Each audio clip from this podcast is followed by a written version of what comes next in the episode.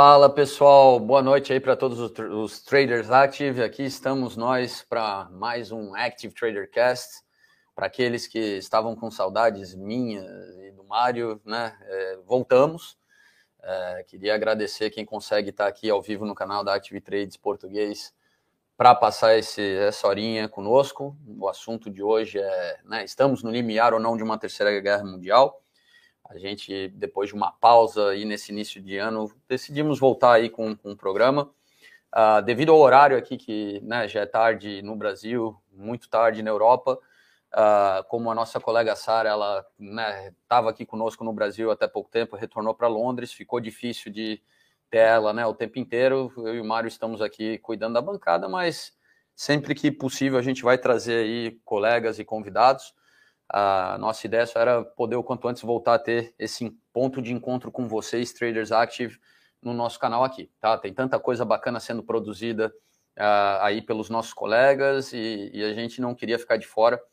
E por isso, né, para quem estiver aí acompanhando, né, se gostar, fortalece aí deixando um like, segue o nosso canal, aperta o sininho para receber as notificações. Tem um esforço muito grande aqui de toda a equipe da Active 3 para produzir conteúdo bom, né, nós e nossos parceiros, para levar até você informação de qualidade.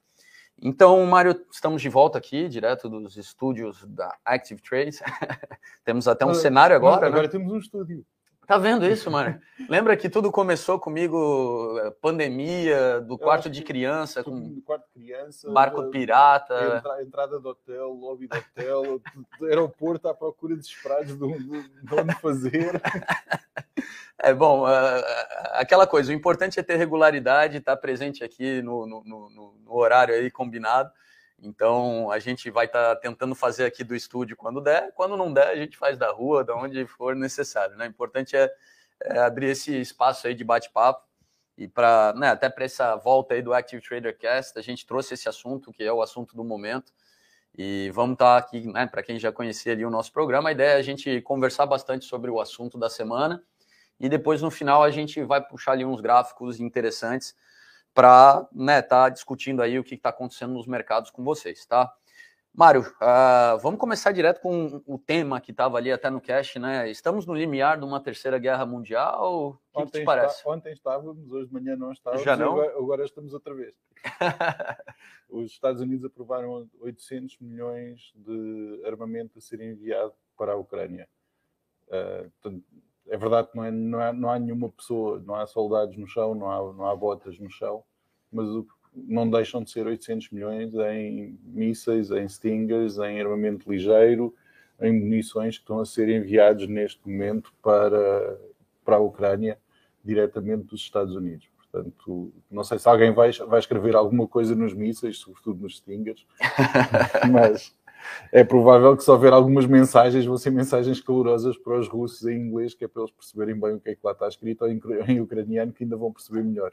Mas eu achei hoje de manhã que as coisas estavam mais anuviadas, o, o, definitivamente há uma, há uma aproximação da Rússia e da Ucrânia em relação a qual é que vai ser o futuro após, após esta, esta guerra. Uhum. Não é uma guerra, não, não quer ser morto pelo Putin, é uma operação militar. É especial, né? Portanto, se o Putin está a ouvir, isto não é uma guerra, não é uma. É óbvio que é uma guerra. Uh, aqui, felizmente, ainda não somos censurados e podemos dizer que chamar o que é uh, efetivamente uma guerra. Uh, não há não há aparentemente uma forma limpa da Rússia ganhar. A Rússia, para ganhar esta guerra, teria que bater o tempo recorde em que ganhou a guerra à, Geórgia. A Geórgia levou cinco dias e eles estimavam que esta aqui ia levar dois. Portanto, a partir, a partir do dia 2, tudo passou a ser uma derrota para a Rússia. E agora já vamos na terceira semana, portanto, começa a ser uma, uma derrota de proporções assinaláveis. Isso é até interessante, né, Mário? Porque logo no início a gente ficou com aquela sensação que Kiev ia cair realmente em menos de uma semana e tudo caminhava para isso, mas foi quando começou a surgir situações inesperadas, né? A parte logística, combustível, aquilo que não se esperava do Exército Vermelho. Então, é, rapidamente mudou o sentimento, né? E isso trouxe até moral para as tropas ucranianas. Houve uma coisa que para mim foi determinante foi no primeiro dia a Rússia tomou o aeroporto de Kiev, fica mais ou menos a 10 km da cidade, e no mesmo dia perdeu. E nunca chegou a alcançar superioridade aérea. Portanto, a partir do momento em que eles perderam o controle do aeroporto e não tiveram superioridade aérea, tiveram que utilizar o chão para fazer a movimentação logística de tropas e de equipamento da Rússia para Kiev. O que é surpreendente é que Kiev, a distância de Kiev a Moscou é sensivelmente a mesma distância de Lisboa a Madrid. Uh, é menos do que de São Paulo ao Rio de Janeiro. Uh, é impressionante a dificuldade de acesso que a Rússia está a ter. Outra coisa que também é, é interessante é que tanto Luhansk, Luhansk como Donetsk, que são as duas províncias que teoricamente querem ser independentes e não estão contentes com o governo ucraniano e que estão a ser maltratadas pelo governo ucraniano, a Rússia ainda não conseguiu controlar nenhuma das duas. Portanto, não sei até que ponto é que estas duas províncias estão assim tão descontentes com o governo ucraniano se estivessem, o, normal seria receberem de braços abertos o Exército Vermelho e dizer sim, venham-nos salvar e ajudar que estamos a ser maltratados. E, no entanto, ainda não controlam esta, esta região.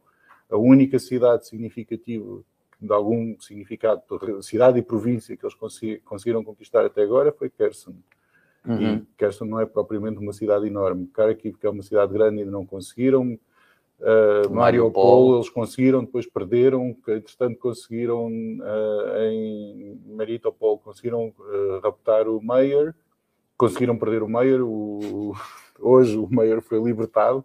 Portanto, eu, não, eu, sinceramente não percebo o que é que se passa, uhum. porque parece que o Exército Vermelho, quando dá dois passos em frente, dá depois, lembra-se, dá três passos para trás. Uhum. eu compreendo as dificuldades logísticas de fazerem avançar o para Kiev. Está bem que é uma distância curta, mas é o final do inverno. Tem sido um, um inverno especialmente agressivo na, na Europa e, e, isso causa constrangimentos logísticos enormes para, para o avanço de um, de um significativo de forças militares. Portanto, Kiev ainda consigo compreender. Mas todas as regiões, a, Rússia, na altura, utilizou três frentes de ataque para entrar e das três frentes de ataque não conseguiu avanço significativo em nenhuma delas. Uhum. E isto, é, isto para mim é o mais surpreendente, até porque um ataque pela Bielorrússia não era exatamente um ataque esperado. Portanto, toda a gente estava à espera que o ataque fosse único e exclusivamente pela fronteira terrestre da Rússia com a Ucrânia. E eles entraram pela fronteira terrestre da Rússia, entraram pela, pela, pela, pela marítima também, e utilizaram o território bielorrusso. A entrada pela Bielorrússia foi inesperada e é um ataque direto a Kharkiv. Kharkiv fica colado do lado. 50 quilómetros, praticamente em cima da Bielorrússia. E eles não conseguiram, após três semanas, sequer conquistar Kharkiv. É, nisso vem aquela pergunta né, que muita gente fala. É, de certa forma, a gente tem que reconhecer que a Rússia podia ter entrado com muito mais violência, que eles têm armamentos para isso né, é, existe uma preocupação por parte do governo russo de não é, se tornar assim, vamos dizer assim, um, um, uma ofensiva desproporcional, cruel, porque a gente sabe que é existem armas que poderiam ter sido utilizadas para que o objetivo dessa operação especial fosse alcançado rapidamente e parece que está havendo uma certa, vamos dizer, resistência da, do, por parte da Rússia, né, em fazer uso dessas armas de destruição em massa, né, o que ficamos todos felizes, ninguém quer ver isso vir a, a ser utilizado, mas é um por que dessa resistência? É um problema sobretudo político. O, os ucranianos são eslavos, como os russos. Os russos não os russos não veem os ucranianos como uma população diferente deles, é a mesma população. É um dos problemas que eles estão a ter é de soldados russos se recusarem a combater soldados ucranianos, porque para eles são povos irmãos. Portanto, não é não há uma, uma rivalidade entre os dois, não existe uma animosidade entre os dois. O, a razão do Putin não chamar uma guerra, chamar uma ação militar especial, controlar completamente a informação, não deixar passar informação nenhuma para dentro, é que não seria de todo bem visto pela população saber que existe neste momento um ataque em larga escala à Ucrânia, que não é só para a libertação das duas províncias que querem ser libertadas, mas que parece que não querem ser. Mas a libertação de Luhansk, de Luhansk e Donetsk é aceitável para a população. A mensagem que foi passada para a população é a liberação destas duas regiões. Não é um ataque à Ucrânia. Isto é a posição oficial do governo russo, é a informação que é permitida dar pelo governo, pela, pela, pela mídia social e pela mídia tradicional na Rússia. Uhum. Se eles deixarem um buraco na Ucrânia, se transformarem a, buraco, a Ucrânia num buraco enorme, vai ser muito mais difícil esconder isto. Sim. Portanto, eles não podem, ou não, não é. Estão calculando muito bem. O... Não é tão fácil esconder a destruição completa da Ucrânia como é alguns ataques uh, a cidades ou, ou, ataques de larga escala, que as cidades estão a ser bombardeadas e estão a ser destruídas, mas é fácil bloquear esta informação. Uhum. Se eles destruírem por completo o, o país, nem estou a falar de, de uma, uma arma nuclear, mas eles têm armas convencionais com capacidade de destruição massiva. Uhum. Só que se eles fizerem isso, vai ser muito difícil conterem a informação. Não, Sim. muito facilmente a população vai saber que, afinal, se calhar, não é só a libertação de duas regiões. É, na verdade, até né, nas tentativas que houveram até agora, já quatro, indo para cinco encontros entre né, o governo da Ucrânia e o governo russo, é, a gente já né, sabe muito bem o, o que, que, são as vontades de cada um do, do, dos países. É, eles já expressaram isso publicamente. Ou, como tu falou, Mário, hoje de manhã até chegou um pouco de, de, de, uma certa esperança quando eles falaram que já existia uma conversa um pouco mais realista entre, entre ambos. Né, de um lado, a Rússia que fala que está querendo né, liberar essas repúblicas para que elas sejam autônomas e, e, proteger o povo russo dentro da Ucrânia eh, e buscar neutralidade militar é, da, da Ucrânia que está nessa esfera de influência russa. Né? Do lado da Ucrânia, eles têm feito aí né, um pedido já de, de vários anos para tentar entrar na aliança da, da OTAN e a vontade de fazer parte da União Europeia, o que não é tão simples assim, porque os poderes do Ocidente, da própria Europa, entendem que né, a Ucrânia é uma região que fica difícil trazer para o lado de influência deles. É, mas uma coisa que eu vi até um pouco antes desse conflito, desse ataque ser iniciado, Mário, o, o, o o Putin estava né, é, reforçando muito a ideia de que alguns acordos né, não foram cumpridos por parte né, do, do, da Europa e do Ocidente. E até agora, com, né, com a situação do conflito, eu estava vendo aquela, aquela série que. É, como é que é o nome o, daquele cineasta americano, Oliver, o Oliver Stone? Oliver Stone, né? O Oliver Stone gravou com o Putin e, e logo no início o Putin ele fala sobre o que para ele foi uma tragédia, né, do fim da, do, do, colapso da União Soviética e da situação onde de uma hora para outra 25 milhões de russos se encontravam fora do seu país, porque né, com a desintegração da União Soviética, 25 milhões de russos viviam nas outras repúblicas soviéticas e né, se viram de, num status de estrangeiro num lugar que eles viam como seu próprio país até aquele momento, né? Então, é, é é, ele levantou muito essa bandeira, é a propaganda que ele defende, é, mas agora, né, devido a, a, ele ter sido o invasor, a ele estar tá sendo né, o, o, o, que está gerando aí a, a, o conflito, é, já caiu por terra e está difícil sustentar essa narrativa de proteção do povo russo fora da Rússia. É, mas a verdade é que a Ucrânia, né, Mário, ela, ela, assim, existe uma formação da Ucrânia que fica muito evidente entre uma população eslava com bastante relação com a cultura, não só a língua, mas a cultura russa mais a leste, e um povo eslavo mais ligado à cultura polonesa no, no, no oeste. É, existe uma identidade ucraniana de fato, ou, ou, isso foi uma coisa que se fomentou é, ao longo dos últimos 30 anos de uma independência ucraniana?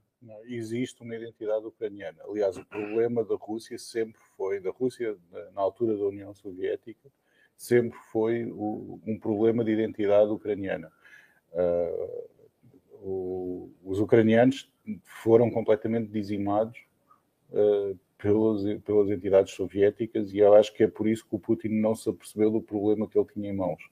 Toda a gente na Ucrânia se lembra do que, é que aconteceu em 1930. Sim, o Volodymyr, uh, né? O Volodymyr foi um, um, uma tragédia. Mas foi uma tragédia, foram duas tragédias. Primeiro, a Ucrânia é o maior produtor de, de trigo da Europa e deixou de ter trigo, e deixou de ter comida e, morreram 3,9 milhões de pessoas à fome na Ucrânia. não foi só uma fome exclusiva da Ucrânia, foi em toda a União Soviética, foi na altura da reestruturação agrícola, foi, foi a nível de, toda a União Soviética que houve uma fome nesse período. Só que no total da União Soviética morreram 5 milhões e destes 5 milhões, 3,9 milhões eram ucranianos. Ao mesmo tempo que houve uma crise de comida em todo o território da Ucrânia, em que os, os camponeses e as pessoas que trabalhavam no campo morriam à fome e não tinham condições para comer, ao mesmo tempo houve uma, foram completamente dizimados a inteligência, todos os indicadores de cultura ucraniano foram mortos, capturados, enviados para campos de concentração e para exterminar qualquer sentimento de, de, de, de nação ucraniana, identidade, identidade ucraniana. E isto aconteceram, estes dois factos aconteceram em simultâneo. Ao mesmo tempo, a Ucrânia perdeu a comida e perdeu a inteligência. É um, é um abalo muito forte para um país para, de uma vez só. E esta vontade, e, o, e na altura o, representante máximo, portanto, o, o presidente, o que seria o presidente de uma república, neste caso era de, de um Estado-membro da União Soviética, suicidou-se porque sabia que, que o Stalin ia, ia atrás dele a seguir. Portanto, existe uma identidade ucraniana, existe uma nacionalidade ucraniana e existe um sentimento ucraniano de, de ser-se ucraniano. São eslavos, são muito próximos da Rússia, são muito próximos culturalmente. Eh, é um Estado como Estado, é um Estado relativamente novo. Tem uma proximidade muito grande, como tu disseste, do lado oeste com a Rússia e do lado oeste com a Polónia, porque são antigos territórios poloneses no lado oeste e são antigos territórios russos e, e, e de outras regiões que, que, que, compõem o lado oeste do país. Mas têm uma identidade cultural própria, são um país porque têm uma identidade cultural própria, apesar de serem eslavos como os outros. E, e é interessante até porque a invasão da Crimeia que atiçou esse sentimento ucraniano ainda mais. A Ucrânia ela passou por é, revoltas populares ao longo dos últimos 20 anos. A gente teve a Revolta Laranja em 2004, uhum. né, que já foi uma primeira tentativa de se distanciar do campo de influência russo.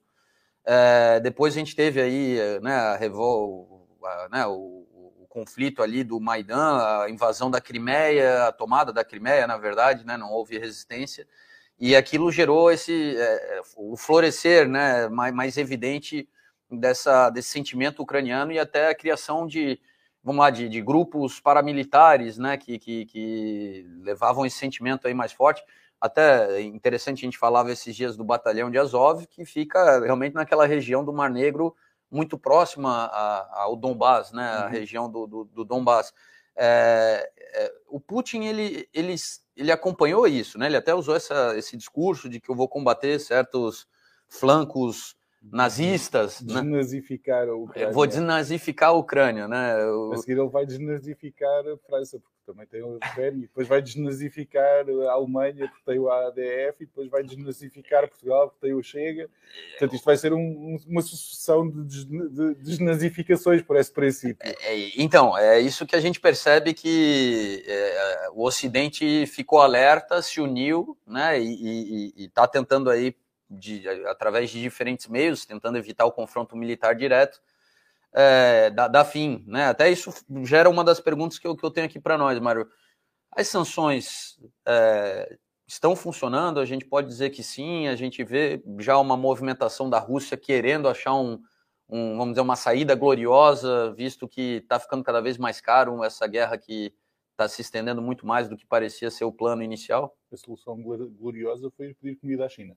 Não sei se é a definição correta para glória ou para saída ah, gloriosa, mas sim, está a fazer efeito. Ou seja, há aqui dois problemas. Há um problema anterior ao início da guerra e há um problema posterior ao início da guerra. O problema anterior ao, início da guerra é que aparentemente a corrupção na, na, na, área de defesa da Rússia era muito mais grave do que aquilo que se sabia dentro dos índices de, de, de, corrupção, a Rússia está muito elevada e a OCDE sempre disse desde o início que um dos setores uh, onde a corrupção era mais uh, visível e tinha uma expressão maior era no setor da defesa.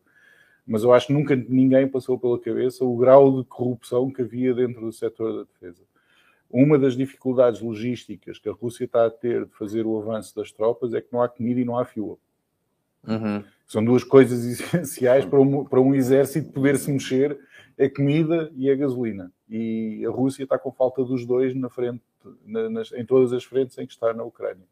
Portanto, o, comboio que, que, era suposto chegar aqui há duas semanas atrás, chegou agora, há dois dias, e chegou morto de fome e chegou, sabe Deus como, a ser atacado o tempo todo com perdas enormes para, para o exército russo.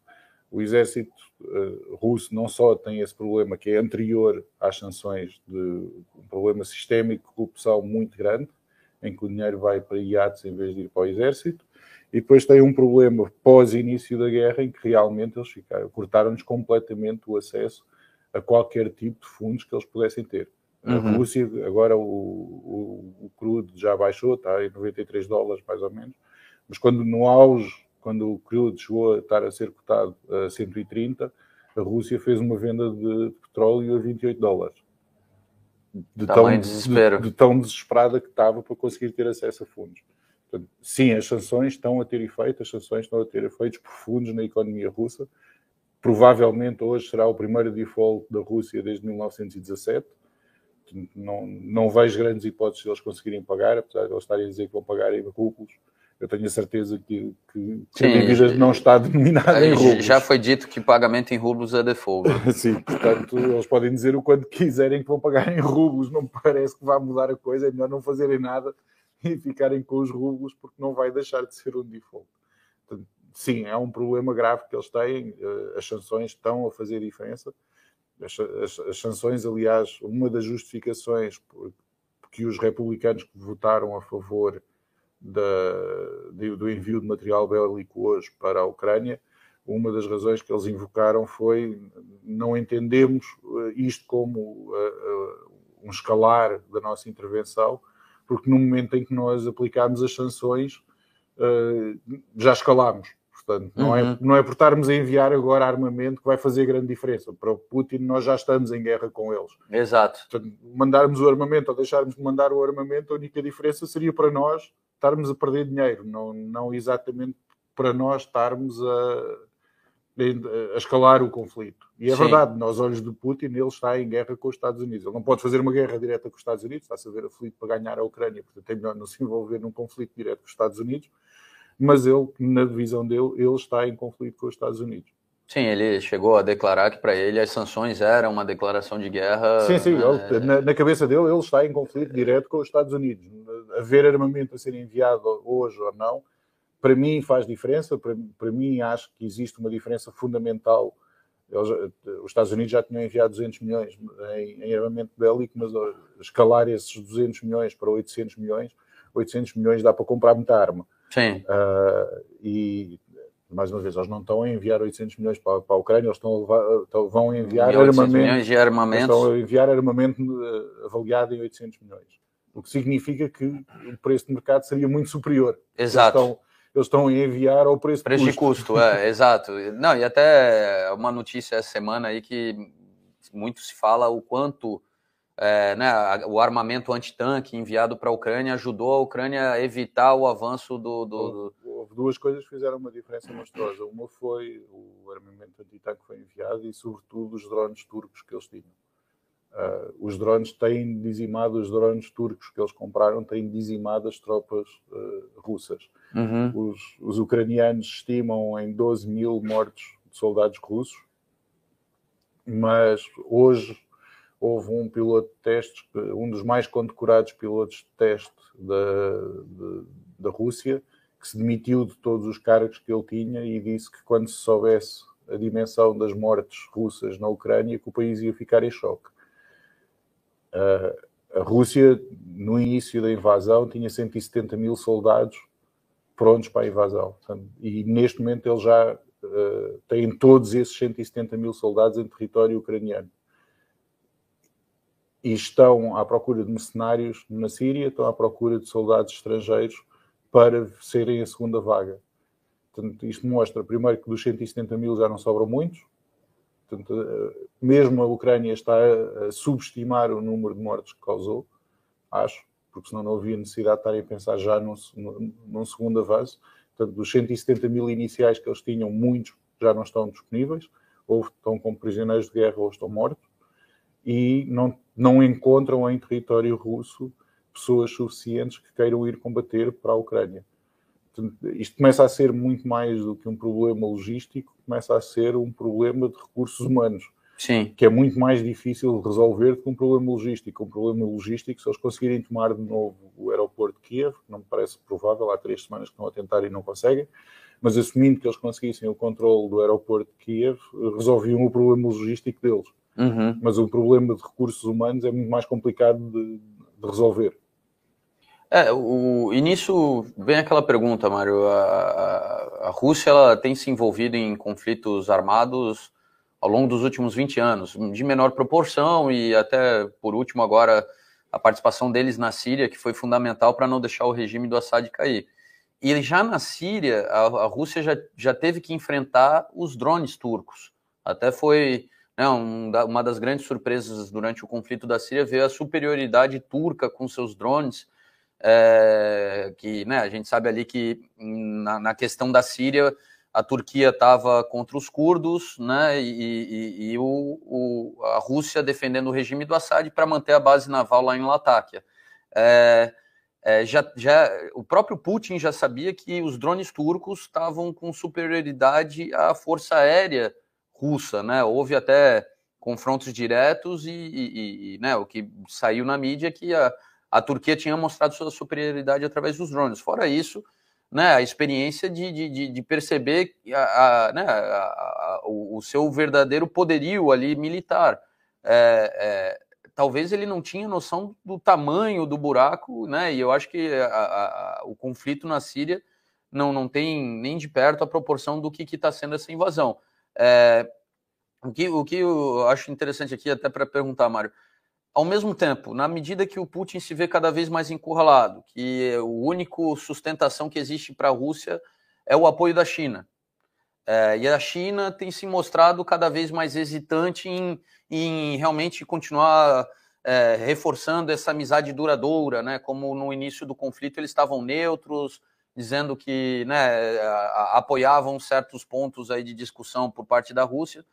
É, se ele se vê encurralado, será que ele vai uh, partir para a grosseria e, e, tentar cumprir o objetivo dele de, de, tomar Kiev? É provável que ele não tenha o suporte de, das chefias militares. Ou tá. seja, uh, há aqui, há, há, o Putin tem, tem, neste momento tem dois problemas para resolver. O primeiro é efetivamente conseguir ganhar a guerra. E o segundo é conseguir ganhar a guerra e manter o apoio militar. Uh, quanto mais isto se prolongar, mais problemas ele vai ter. Uh, o, o, o, Putin ou vai ser purgado ou vai fazer uma purga depois do fim desta guerra. Ele já começou a fazer a purga. O, os, dos serviços de inteligência estrangeira dele, o, o diretor e o diretor adjunto, os dois já estão presos. Portanto, ele, se ficar no poder, vai definitivamente fazer uma purga geral. Se não ficar no poder, vai ser purgado mas o, o, principal problema que ele vai ter é conseguir manter os militares do lado dele. Já são quatro generais que foram mortos. Eventualmente os, jornais, os, generais vão se chatear e vão ficar fartos de morrer. Uh, se ele não conseguir uh, enviar reforços rapidamente que mudem a direção deste combate, que façam que as perdas humanas russas no território ucraniano diminuam substancialmente, ele cada vez vai ter menos apoio das chefias militares. E sem o apoio das chefias militares, primeiro, ele não consegue ganhar a guerra, obviamente, e em segundo, não consegue manter o poder. Não há ninguém que consiga manter o poder sem o apoio das chefias militares. É, é e, e, bom, esse envio de armamento ocidental aí o, torna a situação dele cada vez pior na mesa de negociação, porque a Ucrânia vai se sentindo cada vez mais empoderada de impor os seus desejos né, para essa trégua. É, aí ele estaria, vamos dizer assim, aberto a abrir mão da neutralidade ucraniana? Tu acha Não em algum. Precisa. Eu, eu continuo a achar que a única razão para a Rússia ter invadido a Ucrânia é a falta de dinheiro. Todas as outras justificações não fazem sentido. A desnazificação da, da, da, da Ucrânia Sim, é ridícula. E, e, a neutralidade da Ucrânia, a Ucrânia candidatou-se à NATO em 2008. Estamos em 2022 e eles ainda não entraram na NATO. a NATO não quer a Ucrânia, a NATO não quer chatear a, Rússia a ponto de admitir a entrada da Ucrânia. O Zelensky já disse isso publicamente. Sim, que ele não quer ser que ele não quer ser a pessoa, mas logo desde logo no início do conflito, que ele não queria ser a pessoa que ia pedir de joelhos à NATO para, para entrar, que se eles não, não, não querem a Ucrânia, não querem a Ucrânia, eles têm que arranjar outros aliados. Portanto, a, justificação de neutralidade da Ucrânia não faz muito sentido. A Ucrânia é um país neutral e não tem tem muita força e tem muita vontade de defender a sua integridade territorial e manter-se como um país independente, mas não é propriamente um país que, que vai invadir os vizinhos. Não, não, estou a ver a Ucrânia a decidir invadir a Polónia, não estou a ver a Ucrânia a decidir invadir a Rússia, obviamente. Portanto, a, a, questão da entrada da Ucrânia da NATO é uma não questão. A NATO dá suporte ao governo ucraniano, dá. Os países ocidentais têm vontade que a Ucrânia seja um país mais próximo do Ocidente do que da Rússia? Claro que sim. Existem esforços para que isso aconteça? Obviamente que sim antes de, de, da revolta da, da, da Praça Maidan, uh, é óbvio que houve interesses ocidentais de que isso acontecesse. Não é que não houvesse um interesse interno. Sim. Não, não, agora, que esse, esse interesse interno foi financiado, alimentado, foi movimentado, é. foi alimentado pelos, pelos poderes ocidentais, obviamente que foi. Que os Estados Unidos pôs dinheiro, claro que sim. Não, não existe dúvida nenhuma, né? e seriam idiotas se não o tivessem feito. Da mesma forma que se houvesse a mesma, a mesma situação no México, a Rússia teria também feito a mesma coisa. Portanto, não há, não há aqui anjos. Hum, existe uma, um interesse geopolítico e existe um interesse óbvio geopolítico que a Ucrânia seja o mais próximo possível do Ocidente, na perspectiva do Ocidente. E é por isso é que a China é tão compreensiva com, com a Rússia em relação a esta questão, porque ela tem o mesmo problema do lado de lá. Tem com uhum. Taiwan e tem com o avanço da, da, NATO em outros países do Sudeste Asiático. Portanto, existe obviamente um, um alinhamento estratégico de interesses da China alinhado com o da Rússia, de, ok, vocês param com os vossos avanços na Europa Central Oriental e também, se faz favor, parem com os vossos avanços na zona do Sudeste Asiático. Sim. Por favor, respeitem a, a, nossa, a nossa esfera de influência geoestratégica desta região e não avancem mais por aqui e isto aqui é uma mensagem difícil de, de, transmitir, porque obviamente que da parte oposta existe exatamente o mesmo interesse. Eu quero diminuir a vossa influência, influência. geoestratégica nesta região. A única forma de eu fazer é avançar com uma, uma aliança, aliança, militar e tentar fazer com que eh, essa região seja o mais alinhada comigo possível. E é por isso é que a China não, não está contra a Rússia de longe, defende a Rússia, suporta a Rússia, uh, teoricamente aceitou ajudar economicamente, militarmente e com comida a Rússia, o pedido que foi feito pela Rússia. Não se sabe se foi feito e não se sabe se foi aceito, Sim. mas nas esferas de, de segurança assume-se que foi feito o pedido e que foi aceito. É do interesse da China, tanto como do interesse da Rússia, que não exista um, um crescimento de, da esfera de influência da NATO barra mundo ocidental na, na zona geoestratégica de interesse deles. Mas isto tudo não, não vai ajudar particularmente a resolver o, o conflito que existe neste momento. A China às vezes chama guerra, outras vezes não chama guerra. A China às vezes quer se envolver, outras vezes não quer se envolver. A China, tem, a China tem que andar. Eh, eh, eu, eu não invejo. Pisar em ovos, né? não, não invejo toda a situação da China. Os maiores clientes deles são os Estados Unidos e a Europa. Sim. Portanto, eles não, apesar deles, deles quererem o mais possível evitar, eh, evitar o encroachment de, do Ocidente na área de geoestratégia deles, da influência geoestratégica deles, apesar deles quererem isto a todo o custo, mais do que isso, eles não querem perder os clientes. Portanto, a China está numa posição muito pouco invejável. Sim. Não é de todo, não queria de todo estar nos pés do Xi Jinping nesta altura. Sim, até porque eles têm ali uma situação interna difícil de ser gerida aí com tudo que está acontecendo no mundo e esse conflito, eu acho que se tivesse né, sido é, né, o objetivo tivesse sido alcançado em uma semana numa guerra cirúrgica, seria o outcome ali perfeito, mas como não aconteceu, agora está então, tá cada vez mais complicado de gerir isso. Aí fica a pergunta, Mário. Uh, primeiro, assim, de um lado a gente esperava um pouco mais de, de um ataque cibernético por parte da Rússia, que já vinha experimentando aí várias técnicas ao longo dos últimos anos com ataques aí a empresas e organizações do Ocidente, e, e por enquanto não sei se houve uma boa defesa por parte do Ocidente nesse sentido, ou se eles ainda não botaram esse armamento cibernético para fora. E até onde o Putin, se vendo numa situação de, de, de, ter que aceitar uma perda né, no conflito atual, não manda um míssil sem querer na Polônia para, né, já que é para perder, deixou perder para a OTAN e não perder para a Ucrânia. Uh, o, o, ministro Sajid Javid disse que um calcanhar russo em território aliado era uma declaração de guerra.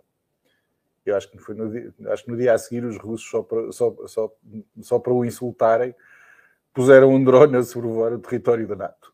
Ah, botaram um drone? Um drone saiu da Ucrânia, entrou no território da NATO, andou a sobrevoar o território da NATO, voltou para a Ucrânia e foi abatido na Ucrânia. Ah, olha só. Uh, eu acho que na cabeça do, do Sajid Javid, a única coisa que lhe ia na cabeça era ainda bem que eu disse calcanhar e não disse drone.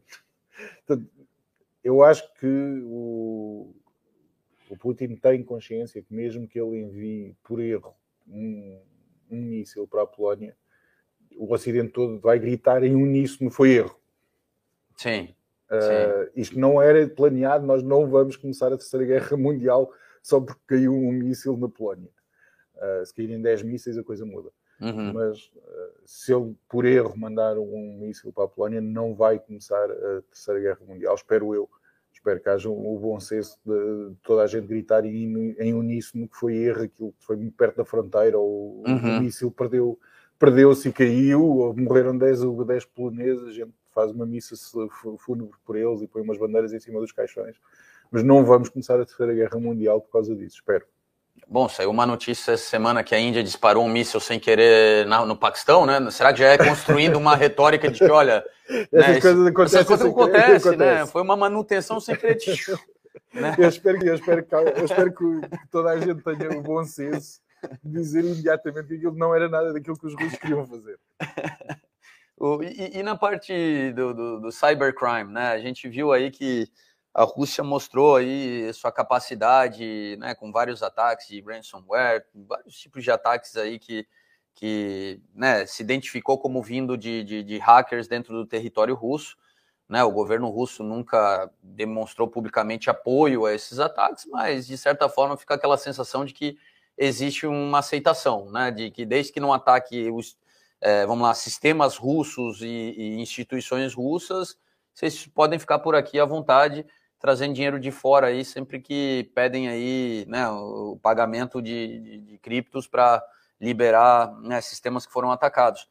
Porque até agora, já três semanas aí de, desse conflito, quase um mês, e, e, e, pouco se ouviu falar da Rússia usando esse poderio cibernético deles. Há duas explicações, há três explicações. A primeira eles vão fazer amanhã, depois de nós nos calarmos. A segunda é que efetivamente não são russos e são mesmo os coreanos do norte que andam a fazer isto. E toda a gente acha que são os russos e os russos aproveitam para ficar com os louros e assustar o Ocidente e dizer sim, sim, somos nós, sem o dizer, mas efetivamente não são eles e são os norte-coreanos. E a terceira explicação é que os Anonymous estão a fazer um bom trabalho. Sim, é, uma coisa é verdade, né? A Coreia do Norte parece que conseguiu já trazer para dentro da Coreia 2,3 bilhões de dólares, né? Só é uma em... coisa absurda. É... Portanto, eu acho que ou os Anonymous estão a fazer realmente um ótimo trabalho e estão a conseguir eh, fazer o que eles disseram que iam fazer, que era não só atacar ciberneticamente a Rússia, mas garantir que os, que os hackers russos não conseguissem fazer nada do lado de cá. Não sei se os Anonymous são bons o suficiente, organizados o suficiente para isto, podem ser, e se o forem, estão a fazer um ótimo trabalho. E deixo aqui os meus profundos agradecimentos. uh, e a outra explicação é ser efetivamente nunca foram os russos, os russos só tentaram ficar com os louros porque ninguém, ninguém sabe quem é que é. Sim. E serem os norte-coreanos, afinal, os responsáveis por estes ataques todos, e o dinheiro está todo aí para a Coreia do Norte, e a Coreia do Norte, afinal, o que está por trás daquelas fachadas a cair de podre não são casas a cair de podre, são, afinal, dimensões e palácios à conta de todo o dinheiro que eles já levaram. É bom, já se tornou com certeza uma fatia importante do PIB né, da Coreia do Norte, aí, essa, essa nova fonte de receita. É, a gente não pode deixar de falar de economia, Mário, e, e, né, a gente até esqueceu da pandemia, até esqueceu Já da política pandemia, não. Ainda existe, ainda existe, né? O pau tá pegando lá na Ásia, né? E a gente não pode cantar vitória aqui no, no, no, no nosso hemisfério aqui, porque a gente sabe que né, ainda não, não, não terminou para valer. Mas é, fora a pandemia, existe toda a questão econômica, né, fruto da própria pandemia, que o conflito conseguiu aí ganhar destaque, mas hoje foi um dia que não dá para a gente esquecer de falar que a gente viu um aumento de juros por parte do Federal Reserve que não acontecia desde 2018, né, Mário? E a gente tem agora a guerra que está trazendo aí todo um cenário de, de, de pressão inflacionária para cima de vários insumos, principalmente aqueles que a Rússia e a Ucrânia né, são importantes a nível global. É, é, será que o Powell agora ele está naquela de, pô, se, se der M, a culpa é do Putin, não é minha? Sim. o Powell, que era a pessoa que eu menos invejava até ao dia de ontem, passou a ser uma das pessoas que eu, que eu menos me preocupo, porque a partir de agora ele tem o, o bode expiatório perfeito. A culpa não é minha, isto não nada a ver comigo. O outro é que começou uma guerra, vou falar com ele. Uh, agora, brincadeiras à parte, ele provou-me errado. Eu pensei que eles não iam subir as taxas de juros, apesar do mercado em, uh, já ter descontado a subida de 0,25 que eles fizeram hoje. Uh, eu era da firme opinião que só se eles fossem malucos é que iam subir as taxas de juros. os Estados Unidos está com problemas graves de dívida. É verdade que subir o 0,25 não vai ter uma, não vai fazer quase diferença nenhuma na inflação, mas o que é um facto é que a inflação está a diminuir de forma significativa a dívida deles. Portanto, eu achei que o Paulo ia se aproveitar disso durante mais uns tempos. Esta, esta inflação não vai ficar para sempre. Uhum. E eu achei que ele ia aproveitar enquanto a inflação está nos 6% para deixar a inflação comer o máximo de dívida possível e eu vou ficar quietinho com a minha taxa de juros até pelo menos acabar a guerra. Ele conseguiu me provar errado e resolveu subir 0,25. Muito obrigado. Eu adoro ser provado errado. uh, no faz diferença, faz diferença sobretudo para, psicologicamente. Uh, uma subida de taxas de juros na, na, em 2018, quando houve a primeira subida da taxa de juros, foi para passar de zero para alguma coisa. Psicologicamente faz mais diferença agora que foi passar de alguma coisa para, para um valor que pelo menos já, já se aproxima do 1. Sim. Já, já vai a meio caminho, na, na, na, faixa superior já vai a meio caminho do 1. Portanto, uh, há uma diferença psicológica grande entre as duas. Agora, o que ele fez, ele, ele, ele, aumentou as taxas de juros, mas ainda não começou a limpar a liquidez toda que está em excesso exato, mercado. Ou seja, exato. deixou o dinheiro todo à mesa. Não mexeu no balanço ali. É, é... Não, não, deixou, não, não tocou num centavo, não tirou um centavo da economia, aumentou as taxas de juros. Uh, os 0,25, honestamente, não vão fazer diferença nenhuma para ninguém. Uh, quem tem empréstimos, se tiver que pagar mais 0,25, vai pagar os 0,25 quem tem dinheiro no banco estar a ser remunerado a zero ou estar a ser remunerado a 0,25, não é por causa disso que vai ficar milionário. Sim. Portanto, não há, não, não há na economia o 0,25 que ele aumentou, acho que é sobretudo o efeito psicológico de, de lembrar ao mercado que, que, eles ainda se lembram de como é que isso se faz, uhum. mais do que outra coisa qualquer. Até porque, na, na, na, na verdade, muito se criticava o Fed deixar né, o, a inflação chegar onde chegou, a gente já caminha aí para ter uma leitura de um, CPI nos Estados Unidos de dois dígitos aí né, no, no, próximo mês. E só que né, muito se fala de que a gente vê vários indicadores da economia norte-americana superaquecidos, mas o sentimento não reflete isso. É, então, provavelmente foi aquela coisa como falou. Só deixa eu mostrar que eu lembro que se precisar a gente aumenta os juros mas ele não mexeu nos 8,9 trilhões ali do balanço de dívida. Não, a última vez Deixa que ele foi lá na mexer, praça, né? Não, a última vez que ele foi lá mexer, a coisa correu francamente mal e eu acho que ele ainda tem memória muscular disso e deixou ficar quieto.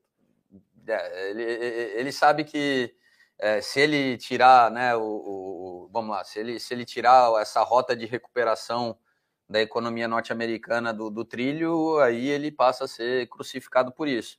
E a gente sabe, né, já se discute há muito tempo a inflação, né, tem componentes que não são da, da demanda, mas sim da oferta, né, e existe essa expectativa por parte dele e do, de outros banqueiros centrais, vamos deixar isso aí relaxado mais um pouco, né, mas ele ao mesmo tempo sinalizou outros seis aumentos ao longo do ano, Mário, então é, os títulos de 10 anos foi de 1,5 para 2, é, o mercado ele espera que os juros vá muito além somente desse reajuste de 0,25, é, é, isso, né, bom, o, o, guidance do Fed a gente já viu que né, é, a inflação era temporária até seis meses atrás e a conversa mudou rapidamente. Ele está flertando com um risco de credibilidade ao falar uma coisa e depois fazer outra? Eu acho que ele não vai fazer outra. Eu, eu acho que honestamente ele vai subir as taxas de juros, sobretudo se a inflação continuar a subir descontroladamente e sobretudo se eles repararem que isto não, não, é, não é só um supply side.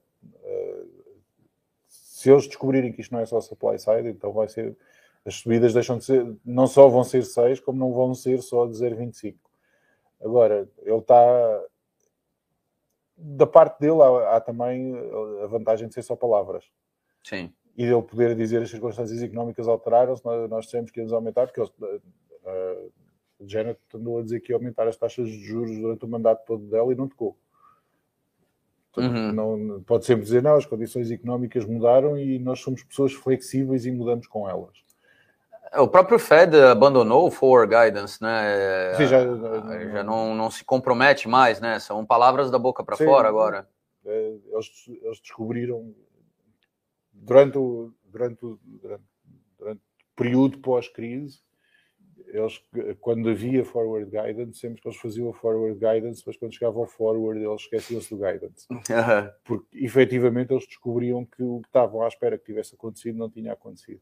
Nós tivemos, uh, desde a altura da crise financeira até agora, à espera de inflação. Toda a gente dizia é agora que a inflação vem. E nos últimos 13 anos, nos últimos 13, não, 13 era até 2020, nos últimos 15 anos ela nunca veio, só veio agora. Uh, e o forward guidance cada vez fazia menos sentido. E agora é capaz de voltar a fazer sentido. Se calhar agora podem voltar a ele. Uh, já a inflação, as coisas ficam mais fáceis de, de ver.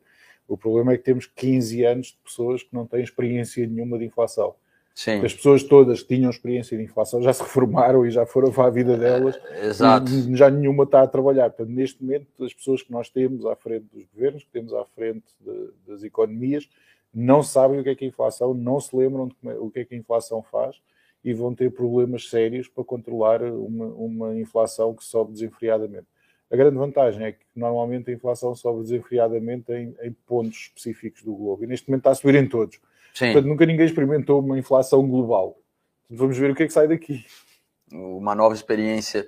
Até isso, um último ponto, né? Já que apesar da guerra a gente tem que falar de, de, de economia, é fundamental é, até onde a gente não está olhando demais para o Fed e ignorando a participação de Washington nisso tudo, né? Porque é muito fácil o governo abrir as torneiras de, de incentivo fiscal, que se esperou durante tanto tempo, né? Era que nem inflação. Passamos 10 anos ouvindo queremos inflação, passamos 10 anos ouvindo queremos né, expansão fiscal, e de repente a pandemia trouxe né, um depois do outro.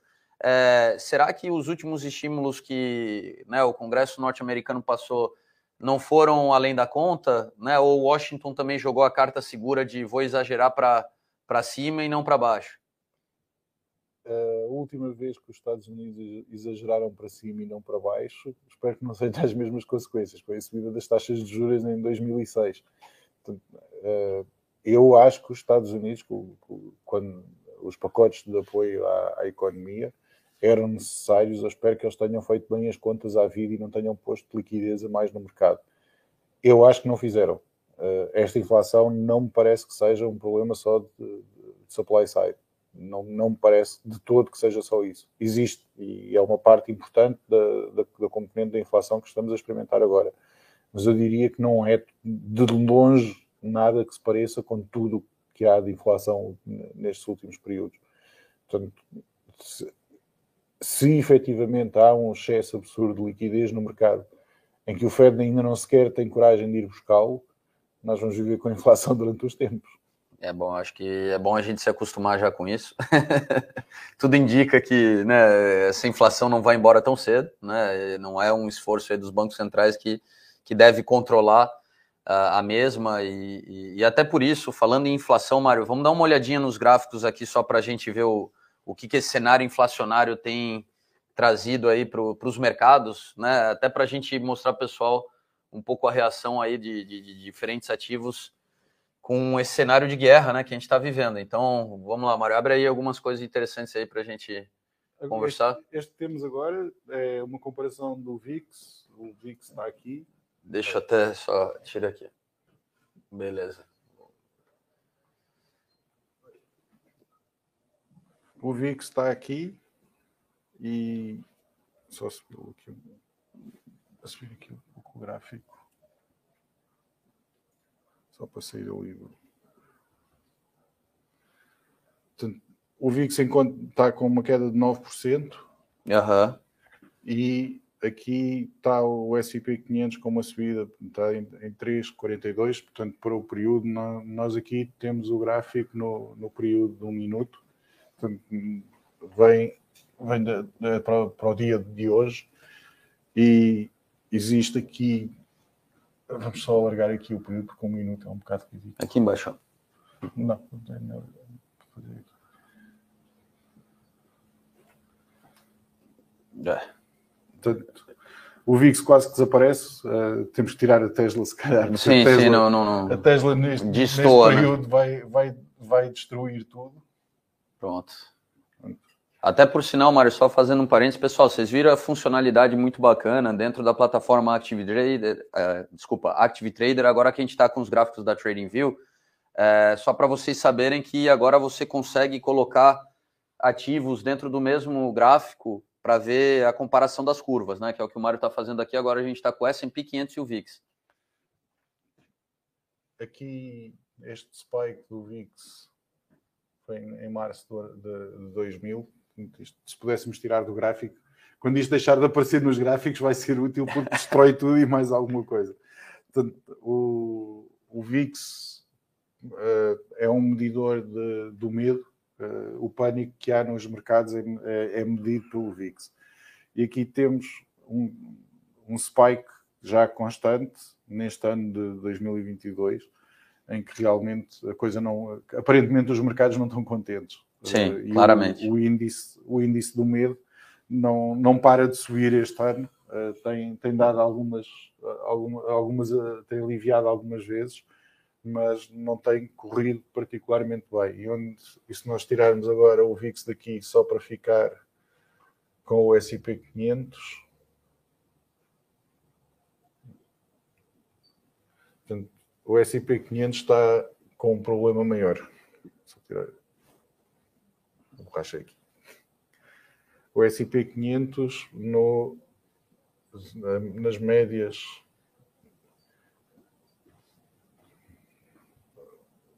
average. Onde é que está a média? Eu acho que é mais para baixo ali. Deixa eu puxar aqui. Vamos achar ali. Tá aqui. EMA. Não, EMA Cross. Moving Average está ali. Moving Average do SP 500. Peço só desculpa, que ainda não estou Tranquilo. muito habituado com. Ali está de 9. Podes pôr 200. Sim. Onde é que está o teclado? Espera aí. Fugiu. Ah. É, o teclado está aqui. Perfeito. Vamos lá. Agora fugiu tudo. calma, calma. Tranquilo. A questão... Estamos usando pela primeira vez aqui esse artifício aqui. Próxima vez já vai ser mais preciso. Vai ali. Moving average. Puxa lá em... Vamos no M. Aqui está. Average e agora.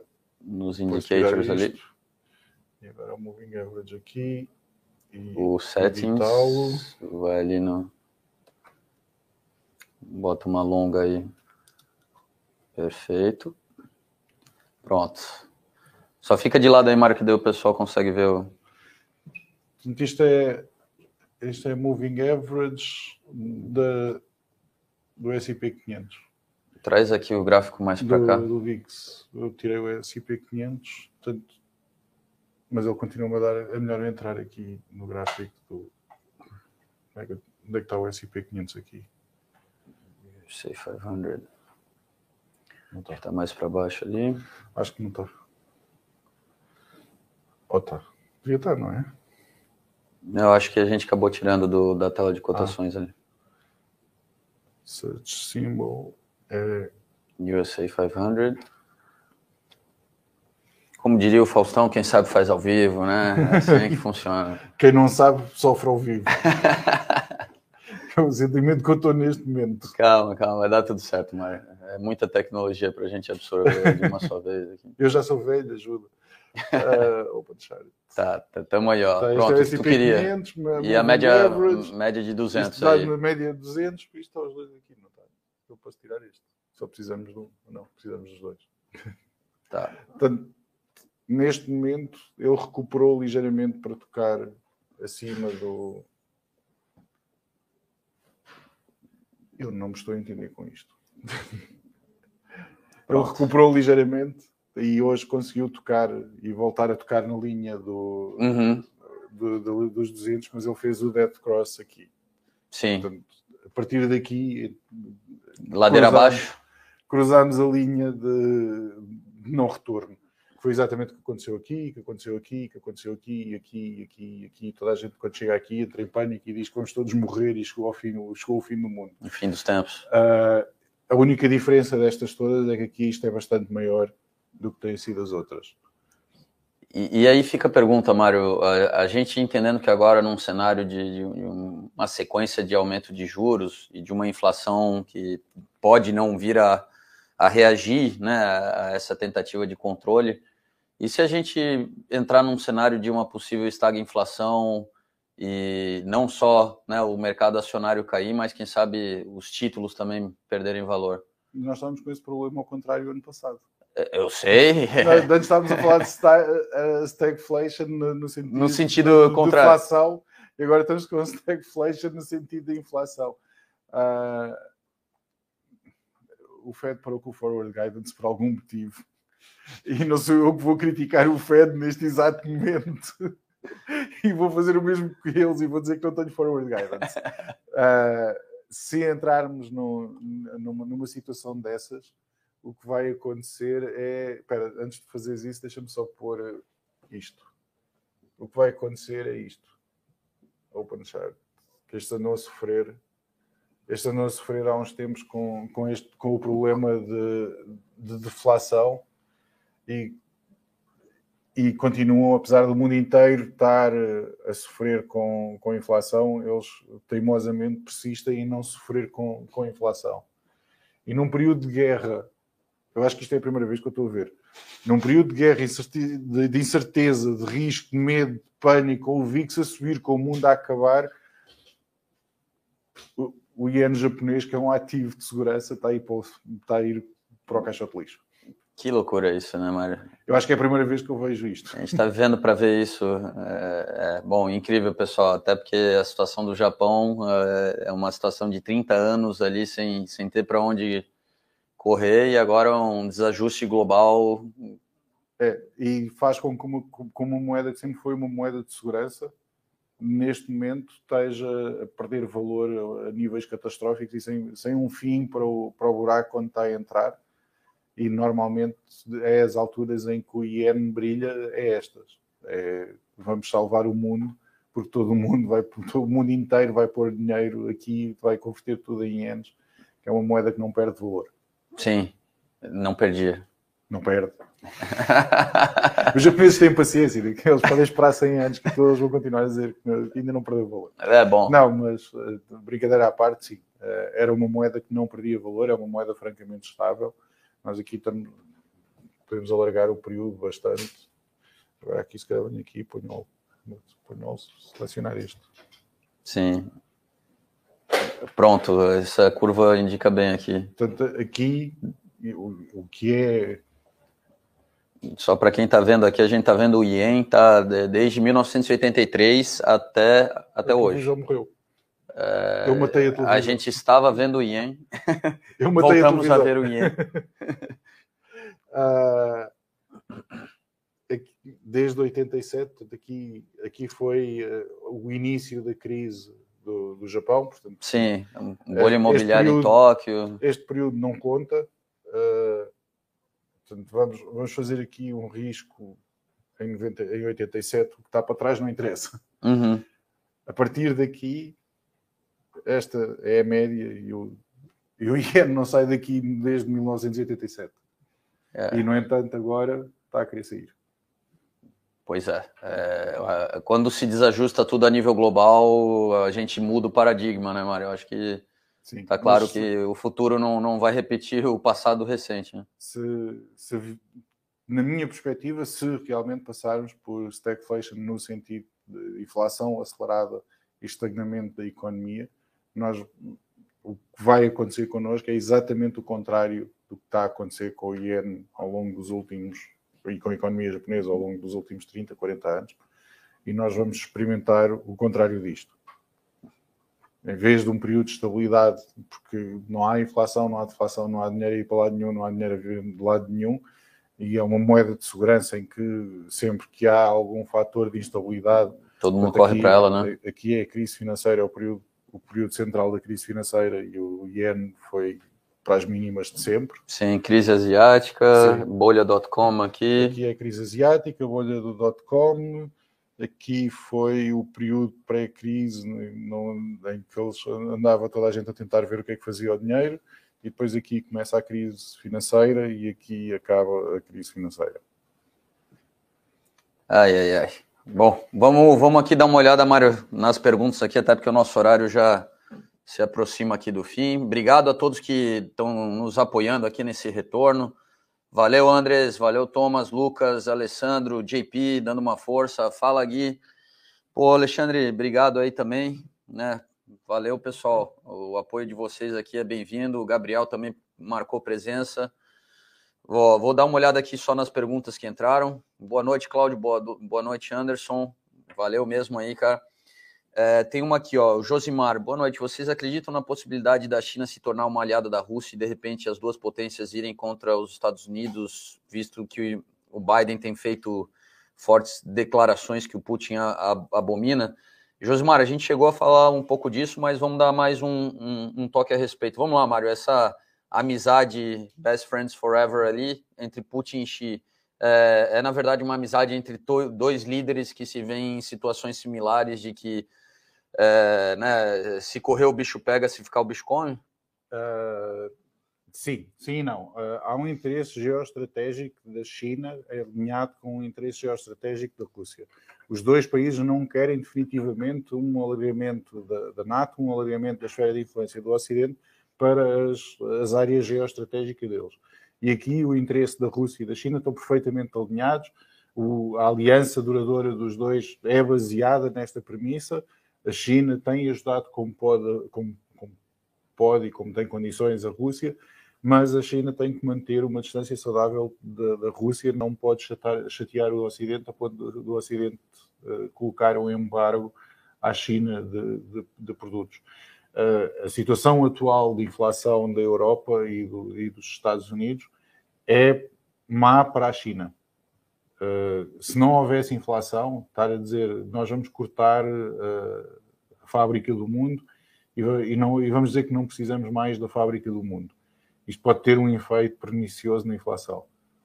Mas já estamos em inflação, portanto, isto vai ter um efeito mau naquilo que nós já temos, deixa de ser tão relevante e a China uh, tem que ter um cuidado maior em relação às declarações que faz, e é por isso é que a China está a andar no, numa linha em que às vezes se aproxima mais da Rússia e outras vezes afasta-se mais da Rússia, quando ela começa a notar que está a chatear muito os europeus e os, chine... e, o... e os americanos, ela rapidamente torna o discurso mais agressivo. Já, já mencionou mais de uma vez a Ucrânia como sendo uma guerra, que é uma coisa que chateia solenemente o, o Putin, e eles sabem que chateia solenemente o Putin cada vez que eles dizem a palavra guerra.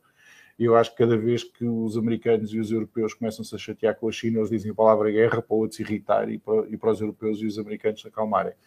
Uh, se vai haver um alinhamento total da posição dos dois, não, jamais, porque a Rússia não tem capacidade para comprar tudo o que a China produz. Portanto, se, se, se, os Estados Unidos e a, e a, Europa cortarem a torneira, a China tem um problema interno gravíssimo que o China não quer de maneira nenhuma. Portanto, entre, entre uma perda de influência relativa geoestratégica na área de influência deles ou a perda do mercado europeu e americano, eles vão sempre escolher a perda de, de geoestratégica. Neste momento, no futuro isto pode mudar substancialmente. Sim, mas neste momento, momento, atual. neste momento o mercado interno chinês não é robusto o suficiente para, para, para, para, substituir o, o mercado europeu e o mercado americano. Neste momento mais uma no vez, futuro, não estou a falar sim. daqui a 5, daqui a 10 anos, isto pode, pode mudar substancialmente, em que a China deixa de estar tão dependente dos Faz parte do plano quinquenal aí, da prosperidade coletiva, mudar o drive sim. deles de eles, exportador para consumo interno, sim, né? É, eles querem deixar, e é preciso, e é saudável para eles, que eles deixem de depender tanto como dependem neste momento das exportações. Uhum. Mas eh, nós vivemos no hoje e esta guerra está a acontecer hoje e hoje eles não têm condições de fazer isso.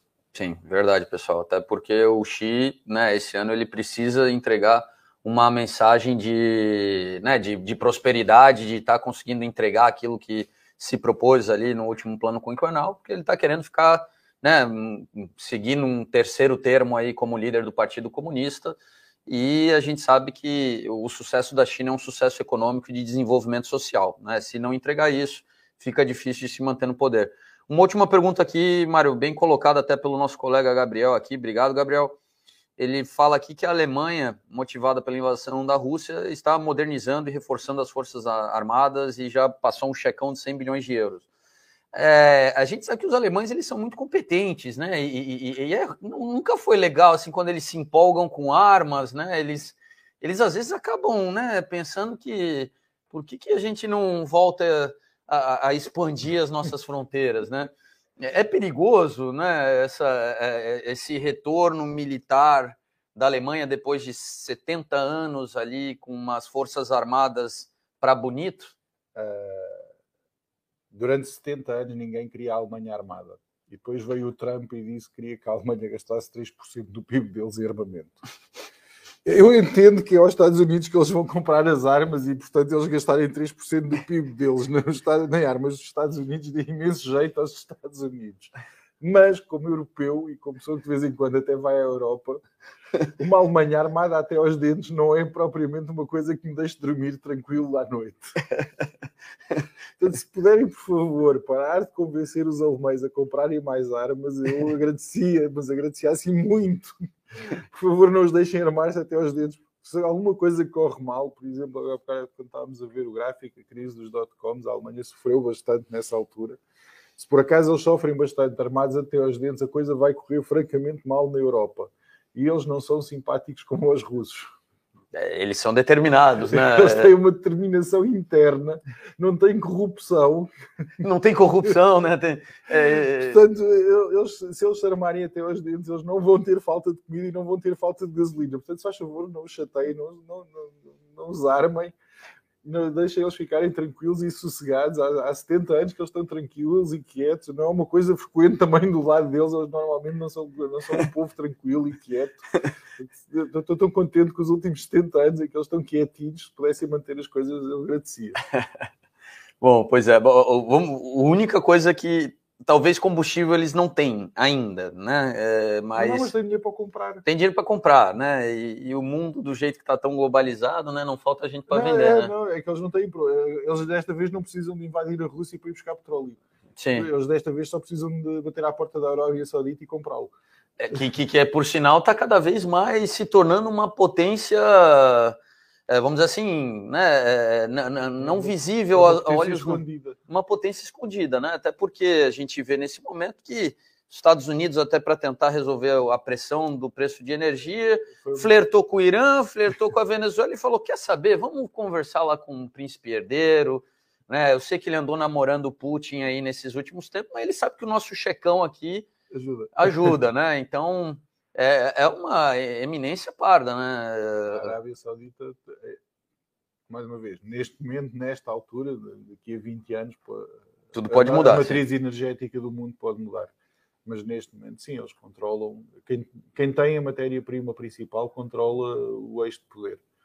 Porque o eixo de poder precisa de, de, da matéria-prima principal. E até hoje, ainda agora, o petróleo é sem dúvida a, a matéria-prima que movimenta o mundo e, e, eles controlam e conseguem controlar de alguma forma uh, o eixo de poder. Conseguem controlar ao ponto, no primeiro dia que o, que o Biden ligou para eles, eles não atenderam o telefone. Não, sim, foi, foi até interessante, né? Amigos de longa data, eu, de repente. Eu acho, eu acho que, que, o, coração do Biden deve ter, deve ter batido um pouco mais depressa quando lhe disseram que o outro não atendeu o telefone. Olha, sinais de outros tempos, hein, pessoal? Porque essa amizade aí era longa, mas ultimamente o, né, o cara ficou chateado com o Ocidente aí, com muitos requisitos de liberdade, né, democracia, né, não, não para não, não cima dele. Bom, Mário, a gente já excedeu aqui o nosso horário, só queria agradecer aqui o pessoal que esteve presente. One Future pergunta sobre o Responde, deixa a gente conseguir botar os projetos de pé aqui, tá? O pau tá pegando aqui, mas é para trazer um monte de coisa de boa para vocês. A gente vai voltar com a programação do Responde também. Edson pergunta depósito, o pessoal quer depositar menos.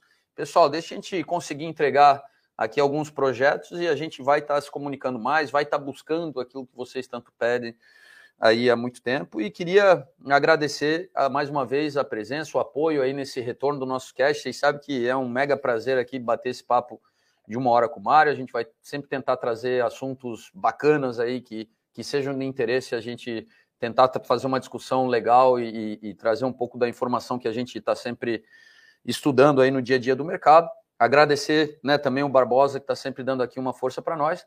E, bom, pessoal, se gostou, né, dá, indica aí para outros traders. A gente está falando de geopolítica, de macro, daquilo que está acontecendo no mundo nesse momento, né, tentando visualizar cenários, falar de sentimento. É, então, né, passa aí o link aí para outros traders Active, principalmente, que tem interesse aí nesse tipo de, de, de assunto. E faz, dá aquela fortalecida, bota o like aqui embaixo, segue o canal, aperta o sininho, que você ajuda né, o algoritmo a levar esse conteúdo a mais e mais pessoas que seguem aqui o nosso canal, tá? Então, obrigado mais uma vez a todos que conseguiram estar conosco aqui ao vivo. É um grande prazer voltar com o Cash e né, pode contar aí já na próxima semana mais um episódio com um assunto relevante né? Se tiverem alguma ideia, deixem nos comentários aqui. A gente adora ter feedback aí de vocês que são né, a razão da gente estar aqui fazendo esse programa. Tá bom, pessoal? Uma boa noite aí, né? Com, com continuação de madrugada, de dia, não importa onde você estiver no mundo. E nos vemos semana que vem com mais um Active Trades Cast.